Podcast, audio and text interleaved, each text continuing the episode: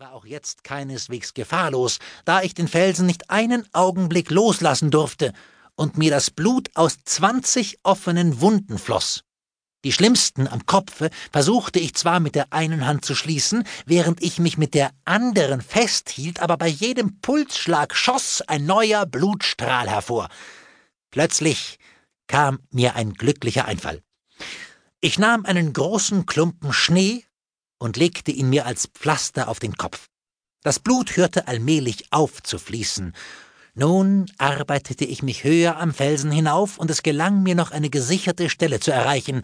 Dann verließen mich die Sinne. Als ich wieder zu Bewusstsein kam, nahte sich die Sonne schon dem Untergang, und es war stockfinster, ehe ich die Riesenleiter hinabgestiegen war. Glück und Behutsamkeit im Vereine halfen mir die 1400 Meter bis nach Breil hinab, ohne dass ich auch nur ein einziges Mal ausglitt oder die Richtung verlor. Nach diesem Abenteuer musste Wimper seiner Wunden wegen mehrere Tage lang das Bett hüten. Kaum war er aber wieder aufgestanden, so erklomm er denselben Berg noch einmal. Ein richtiger Alpenbesteiger tut es nicht anders. Er kann nicht genug Abenteuer bestehen. Dieser und ähnliche Berichte von unglaublichen Gefahren, Abenteuern und Triumphen unserer Alpenbesteiger hatten mich in die größte Aufregung versetzt. Ich war ganz entzückt und berauscht davon. Nachdem ich eine Weile schweigend dagesessen hatte, fuhr ich plötzlich in die Höhe und rief zu Harris gewandt aus Mein Entschluss steht fest. Etwas in meiner Stimme ließ ihn aufhorchen, er warf einen tiefen Blick in meine Augen, und was er sah, ließ sein Gesicht merklich erbleichen. Er zögerte einen Moment, forderte mich dann auf Sprich. Ich erwiderte mit totaler Gelassenheit Ich werde den Riffelberg besteigen. Mein armer Freund Harris fiel vor Schreck jählings vom Stuhl, als hätte ich ihn totgeschossen.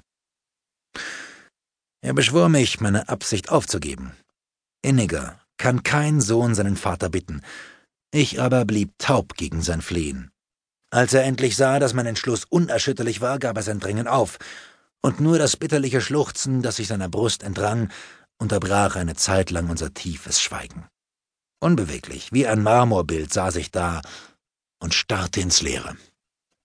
Im Geiste kämpfte ich schon mit allen Gefahren des wilden Gebirges, während mein Freund mit von Tränen umflorten Augen voll staunender Bewunderung nach mir hinblickte. Endlich fiel er mir gerührt um den Hals und rief mit überströmendem Gefühl Dein Harris wird dich nie verlassen. Lass uns zusammen sterben. Laut pries ich hierauf die standhafte Treue meines Freundes, und am Ende hatte er bald alle Furcht vergessen und brannte vor Begierde, sich in das Abenteuer zu stürzen. Er wollte sogleich die Führer zum Aufbruch um zwei Uhr morgens bestellen. Ich aber machte ihm klar, dass wir ja um diese Zeit keine Zuschauer haben würden. Und dass der Aufbruch bei Nacht in der Regel nicht im Dorfe stattfindet, sondern erst nach dem ersten Nachtquartier im Gebirge.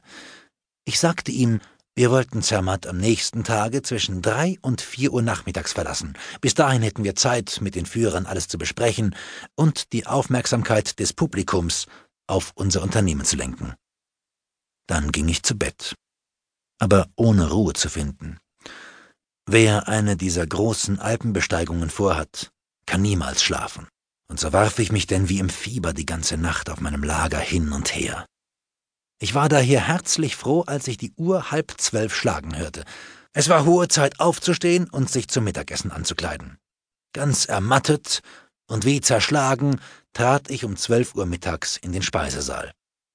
Die große Nachricht musste sich herumgesprochen haben, denn ich bildete bald den Mittelpunkt für die Neugier und das Interesse der Gäste. Es ist sehr schmeichelhaft, als Löwe des Tages zu gelten, wenn man dabei nur seine Mahlzeit in Ruhe verzehren könnte. Wie es in Zermatt üblich ist, wenn eine große Besteigung von dort aus unternommen wird, lassen Einheimische und Fremde ihre eigenen Pläne für den Augenblick fallen, um von einem guten Platz aus den Aufbruch der Expedition beobachten zu können. Die meinige setzte sich aus folgenden Mitgliedern zusammen. Die Leitung? Ich. Mr. Harris, 17 Alpenführer, vier Ärzte, ein Geologe, ein Botaniker, drei Geistliche, zwei Zeichner, 15 Barkeeper,